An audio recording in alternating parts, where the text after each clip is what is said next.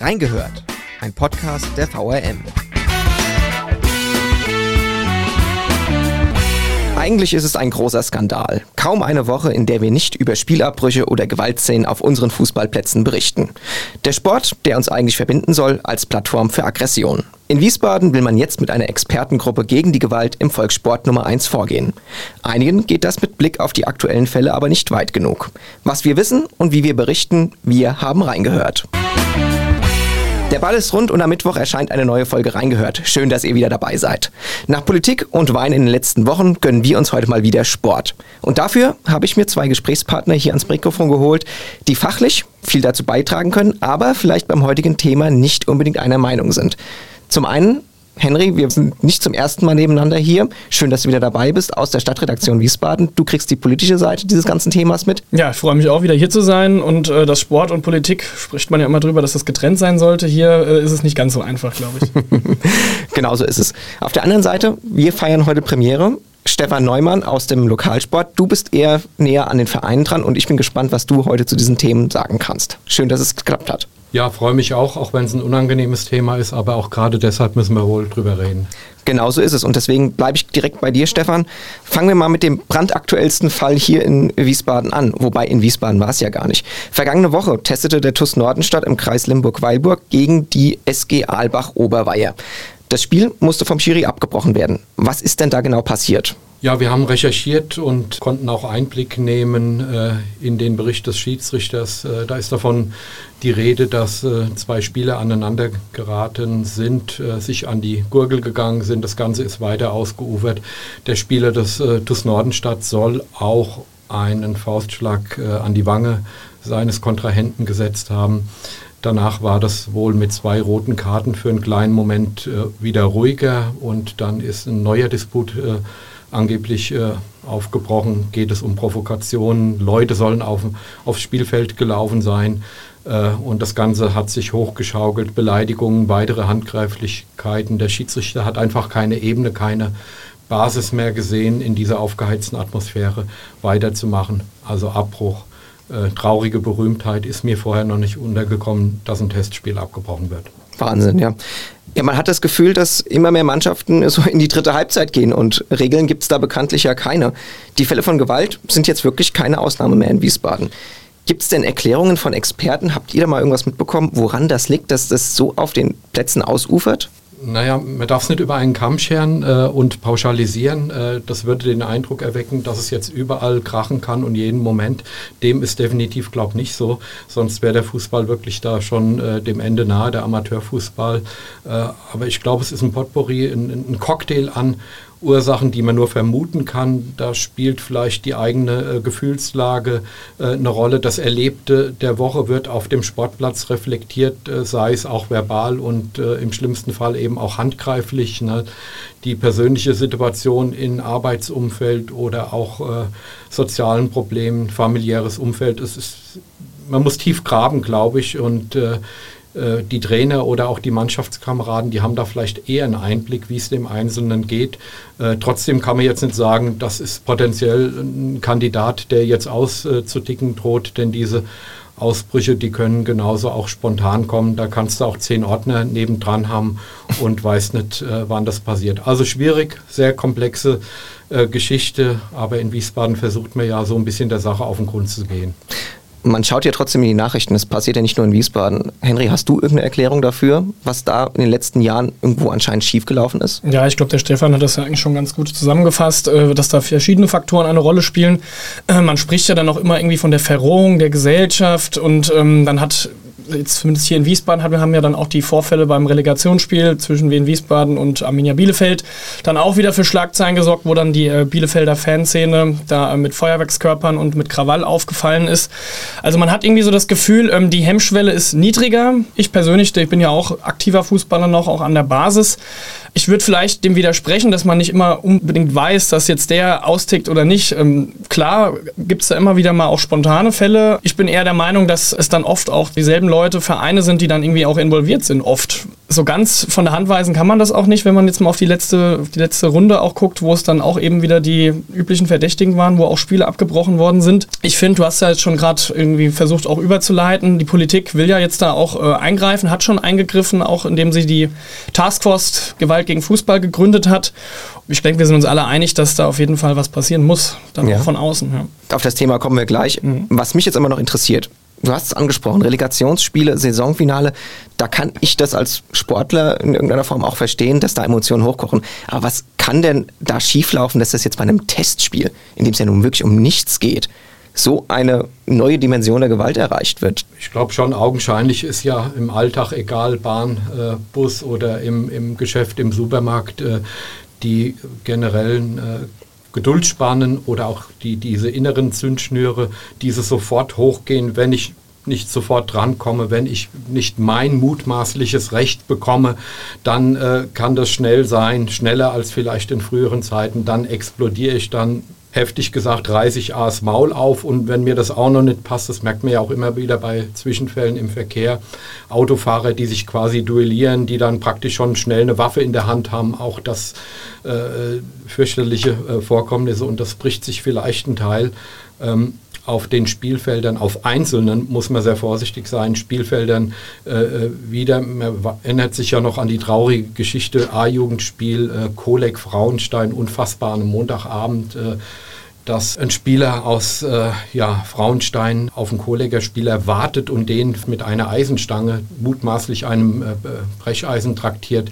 Äh, das ist, äh, da bleibt einem die Spucke weg. Da ist es im ersten Moment auch den Verantwortlichen der Vereine äh, zu verdanken, dass da nicht noch mehr hochgekocht ist. Dass das überhaupt so stattgefunden hat, ist äh, ja kaum in Worte zu fassen. Unfassbar einfach und ich hoffe, dass da auch noch weiter aufgearbeitet wird. Mhm. Man muss dann aber auch nochmal unterscheiden, dass es bei diesem Fall ja auch um keinen Angriff auf der Anlage gewesen ist, sondern schon abseits vom Feld, wo eigentlich mutmaßlich die Emotionen von, was weiß ich, von einem Zweikampf oder sowas oder von einem kleinen, was ja vorkommt, auch mal so ein bisschen Rudelbildung, äh, war, denke ich, bei jeder Mannschaft schon mal irgendwie der Fall, aber dass das dann auch noch mit so viel Abstand zum Abpfiff sowas noch passieren kann, ist, ist Wahnsinn, wirklich. Und das kann man auch nicht mal mit äh, hochgekochten Emotionen irgendwie, finde ich, hat schon niedere Beweggründe und das ist, äh, da läuft ganz grundsätzlich was falsch. Ja. Und da muss man aber jetzt auch wirklich sagen, das war jetzt einer, ein sehr krasser Einzelfall. Ja. Wie ist das bei dir drüben im Rheingau-Taunus? Wir grüßen mal schnell den SV Hallgarten, da mhm. stehst du zwischen den Pfosten. Hast du das Gefühl,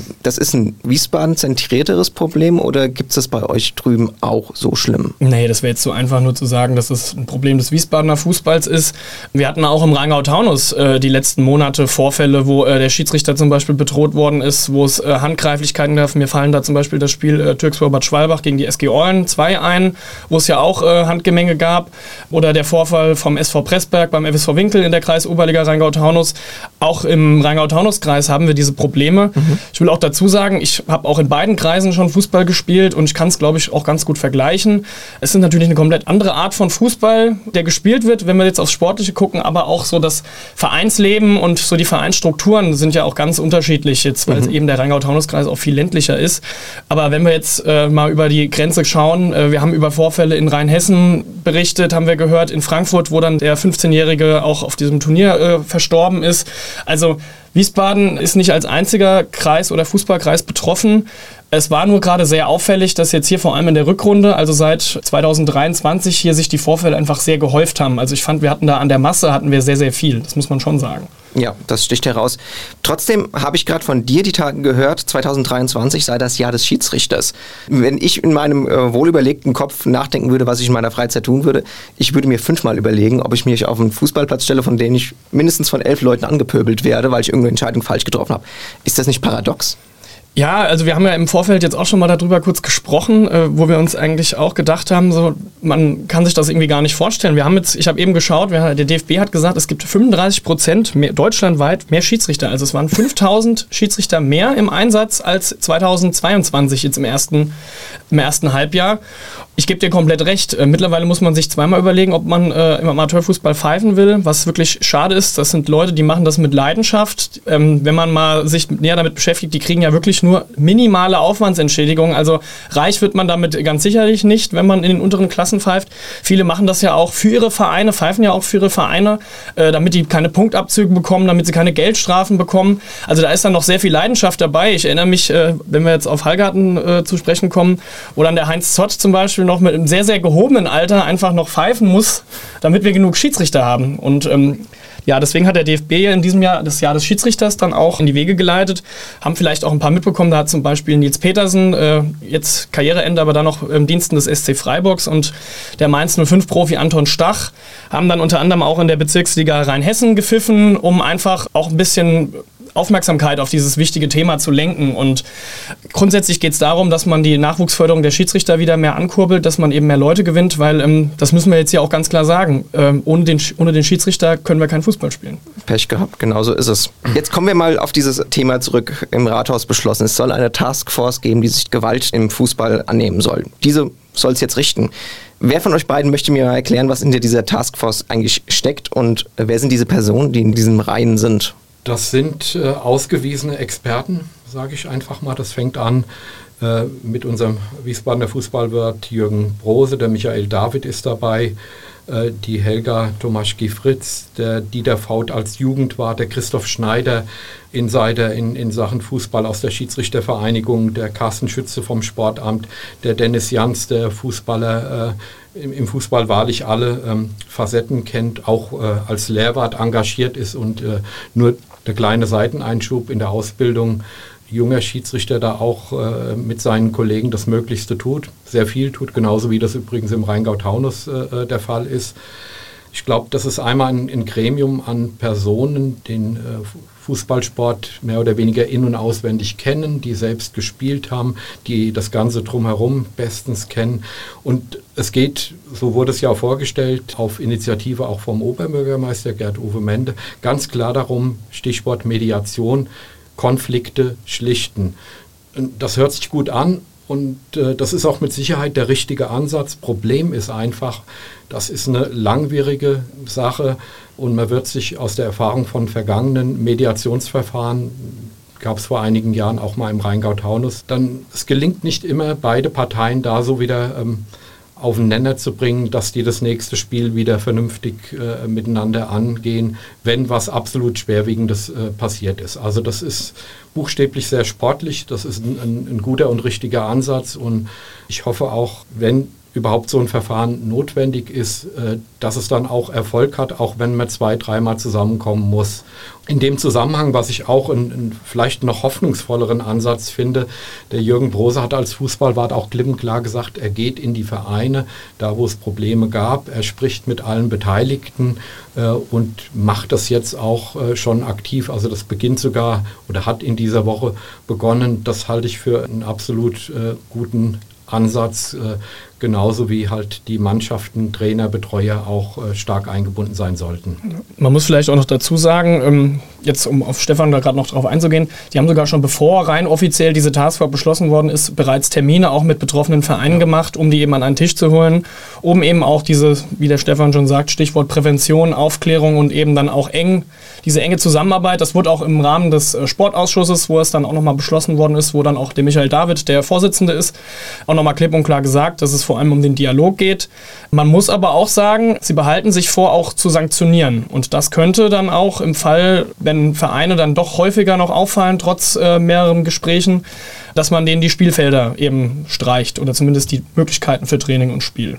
Diese Kompetenzen hat so eine Taskforce, also tatsächlich, ja. Also ich hatte jetzt auch eher das Gefühl, es handelt sich da um einen kleinen Rat von Experten, die dann sich dazwischen schalten und versuchen, Streit zu schlichten. Aber wirklich dann auch mal einzugreifen und zu sagen, jetzt ist Schluss, das ist möglich? Also das wurde auch betont, das absolut letzte Mittel, also das will man eigentlich auch möglichst vermeiden. Aber grundsätzlich besteht da die Möglichkeit, weil eben gewisse Vereine ja auch auf städtischen äh, Plätzen spielen und äh, die Stadt ist da eben auch Hausherr und kann dann natürlich dann auch darüber verfügen.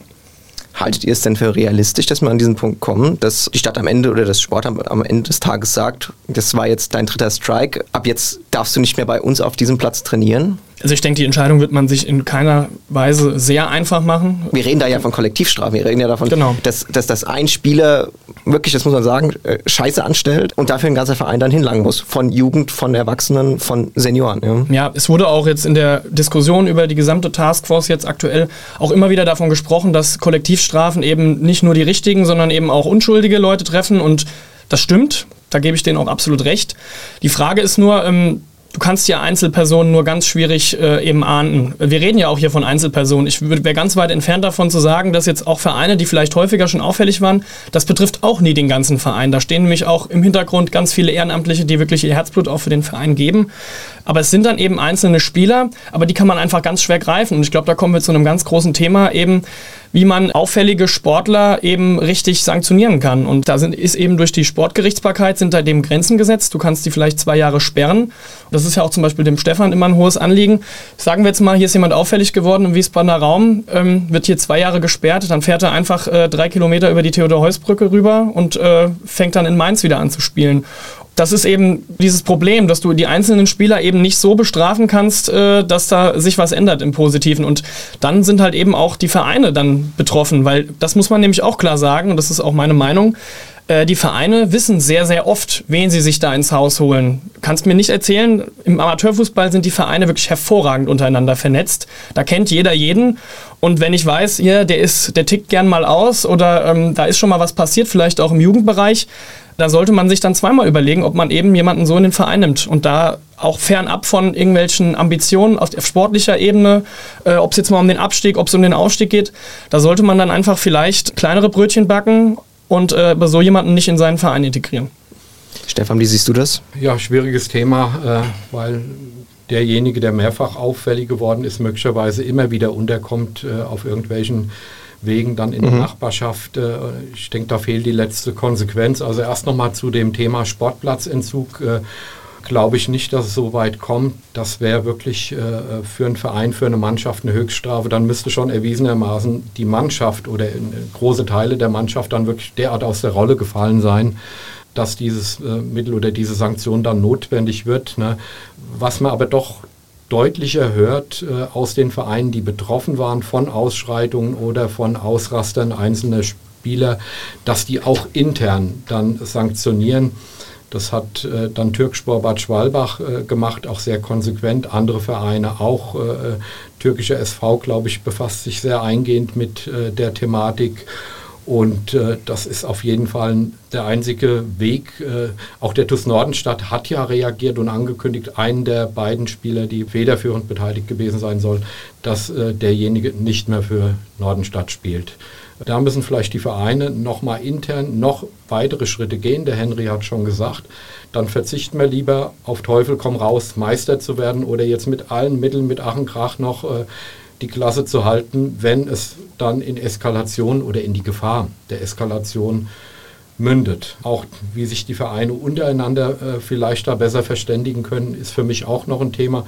Äh, Ligasitzung ist immer gut und, und informativ und ich finde halt einfach auch, dass äh, die Kapitäne und die Trainer an irgendeinem Zeitpunkt vor der Saison, während der Saison pro Klasse vielleicht mal ein Treffen mit dem jeweiligen Kreisfußballausschuss haben sollten, weil dann trifft man doch diejenigen, äh, die Protagonisten, wo vielleicht eine Ansprache mehr oder ein Gespräch mehr bewirken kann, als wenn es nur berichtet wird und ihr sollt nicht mehr, ihr dürft nicht mehr, macht das nicht mehr, äh, weiß ich nicht, ob die Wirkung dann noch überhaupt ankommt in den in einzelnen Mannschaften.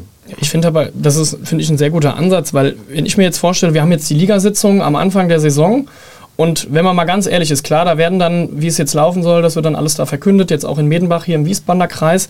Aber das ist auf einer Ebene, die dann die Betroffenen oder die Leute, die vielleicht auffällig werden könnten, ähm, die, die kriegen das ja überhaupt nicht mit. Also klar wird das dann von den Verantwortlichen, dann von den einzelnen Vereinen, die dann auch auf der Sitzung sind, das wird dann auch, glaube ich, auch an die Mannschaft getragen. Mit Sicherheit, ja. Aber ähm, das, ich bin halt der Meinung, das geht da rein und da raus. Äh, ich weiß ja, wie es bei uns ist. Ich weiß, bei uns kommen dann auch Vereinsverantwortliche, gehen dann in, im Rheingau-Taunus ist das ja immer in Salzenhahn, kommen da auf die Sitzung, sagen uns kurz, was da passiert ist, nehmen wir zur Kenntnis und gut ist. Also das ist einfach, deswegen finde ich auch so diesen Ansatz, dass man vielleicht dann einfach auch mal Spieler oder äh, wirklich Leute, die ganz nah an der Mannschaft sind, dass man die vielleicht zu einem regelmäßigen Treffen mal innerhalb der Saison pro Liga dann irgendwie zusammenführt. Mhm. Weil oft, ich, ich bin nämlich der Meinung, dass man da oft auch untereinander von den Vereinen vielleicht auch mal Streitigkeiten aussprechen kann.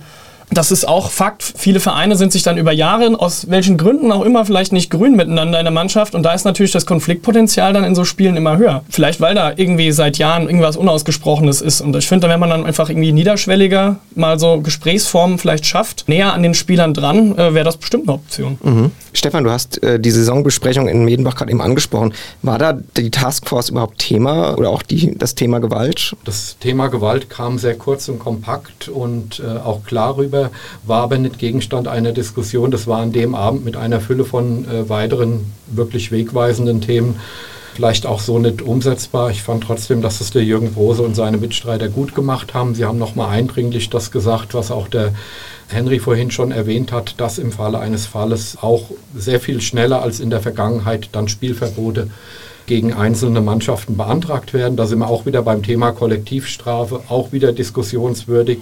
Äh, hatten wir ja in der abgelaufenen Runde gehabt. Äh, eine, zwei oder maximal drei flippen aus. Mannschaft äh, kriegt es komplett ab. Ich kenne die Patentlösung nicht. Punktabzug ist, geht in eine ähnliche Richtung. Äh, was ich nur schwer finde, wenn ein Spielverbot verhängt wird, äh, gut, dann ist was wirklich Schlimmes passiert. Dann ist aber auch die Mannschaft ja praktisch auch äh, quasi körperlich lahmgelegt und wird so noch ein weiteres Mal bestraft. Beim Punktabzug ist es in Anführungsstrichen nur der Punktabzug. Sie könnte theoretisch, wenn das Niveau des Zwischenfalls noch zulässt, weiterspielen. Und ansonsten, das hat der Jürgen Brose auch klipp und klar angekündigt, wird eben diese Karte ähm, Spielverbot gezückt, schneller als bislang. Ja, sehe ich auch ähnlich. Dass es gibt nicht diese eine Lösung und ähm, ich habe mich ja jetzt auch schon ein bisschen stärker für dieses Spielverbot dann auch stark gemacht. Was aber natürlich auch da mitspielt, ist, wenn ein Spielverbot dann verhängt wird für den Verein, ist nicht nur, die, ist nicht nur der Seniorenbereich betroffen, sondern auch die Jugendabteilung. Und da würde ich dann zum Beispiel auch sagen, da trifft es ja wirklich genau die, die es eben gar nicht oder die irgendwie gar nichts damit zu tun haben. Und trotzdem triffst du ja die Vereine da extrem hart, weil ich meine, denken wir uns doch dieses Szenario aus. Du hast deine, deine Kinder in einem Verein angemeldet und bekommst jetzt mit, ja, die dürfen die Spielflächen nicht mehr nutzen. Was ist das Erste, was du machst mit deinen Kindern? Suchst dir einen neuen Verein. Und äh, ja, das ist ja die logische Konsequenz ja. daraus. Und das ist natürlich dann heftig ich denke mir dann halt aber auch zum anderen, hier äh, Vereine wissen, dass eben genau sowas drohen kann. Da achtet man dann halt auch noch viel stärker auf eben hier, ich will mir keine Problemfälle ins Haus holen. Ich achte penibel darauf, dass auch die Zuschauer, weil das ist ja auch ein wichtiges Thema, wir haben jetzt nur über Spieler gesprochen, es kommt ja auch mittlerweile sehr, sehr viel Aggressivität dann auch von den Rängen. Ja. Das war auch in der Diskussion im Sportausschuss so ein Thema, wo dann gesagt wird, ja, was sollen denn die Vereine mit den Zuschauern machen? Ich persönlich kenne fast jeden unserer Zuschauer bei unseren Heimspielen, was vielleicht aber auch an, den, an der Struktur bei uns liegt. Aber ich bin auch der Überzeugung, dass auch die Wiesbadener Vereine bei ihren Heimspielen genau wissen, äh, welche Jungs oder Mädels da kommen zum Zugucken. Die meisten gehören ja dann irgendwie zum Freundeskreis oder zur Familie von den Spielern. Da bin ich schon der Meinung, dass man da auch Handhabe drüber hat, wer eben auf mein Vereinsgelände kommt da müsste man vielleicht auch noch mal ein bisschen näher gucken. Ich will eigentlich damit nur sagen, es wäre dann eher so diese abschreckende Maßnahme mit diesem Spielverbot, weil eben die Konsequenzen wirklich für einen Verein enorm wären. Irgendeine Sanktionen brauchen sie aber im Hinterkopf, damit ein Umdenken stattfindet. Ob das so genau richtig ist, das will ich überhaupt nicht sagen. Ja. Stefan, habe ich das äh, zum Schluss richtig gehört? Wenn jetzt Zuschauer pöbeln sollten an den Seitenlinien und die nicht genau auszumachen sind, dann kann der Trainer dafür bestraft werden? Nee, das gilt, gilt nur für die Bank. Aha. Das gilt also für die am Spiel Beteiligten. Ne?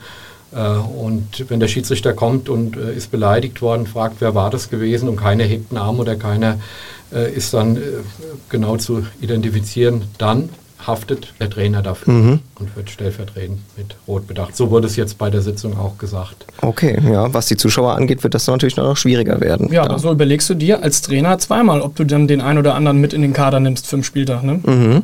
Also Gewalt im Fußball wird uns wohl anscheinend auch in Zukunft noch äh, beschäftigen. Ich hoffe nicht mehr so oft wie in dieser Saison. Stefan, Henry, wir werden es von euch lesen, hören oder sehen. Wir sind gespannt auf die ersten Ergebnisse dieser Taskforce. Da bin ich mir sicher, werden wir auch was bei uns auf den Kanälen haben. Wenn ihr mehr darüber erfahren wollt, schaut einfach auf unsere Kanäle oder schlagt regelmäßig die Zeitung oder das E-Paper auf. Ich glaube, im Endeffekt wollen wir alle nur äh, den Sport, den wir so lieben, einfach nur ganz normal darüber berichten, daran teilhaben und einfach Spaß haben. Ich denke, das ist so das Wichtigste. So ist es. Kann ich nur unterschreiben. Ja. Vielen Dank euch beiden und ähm, damit ein schönes Gute an euch draußen und nächste Woche wieder eine Folge reingehört. Ciao.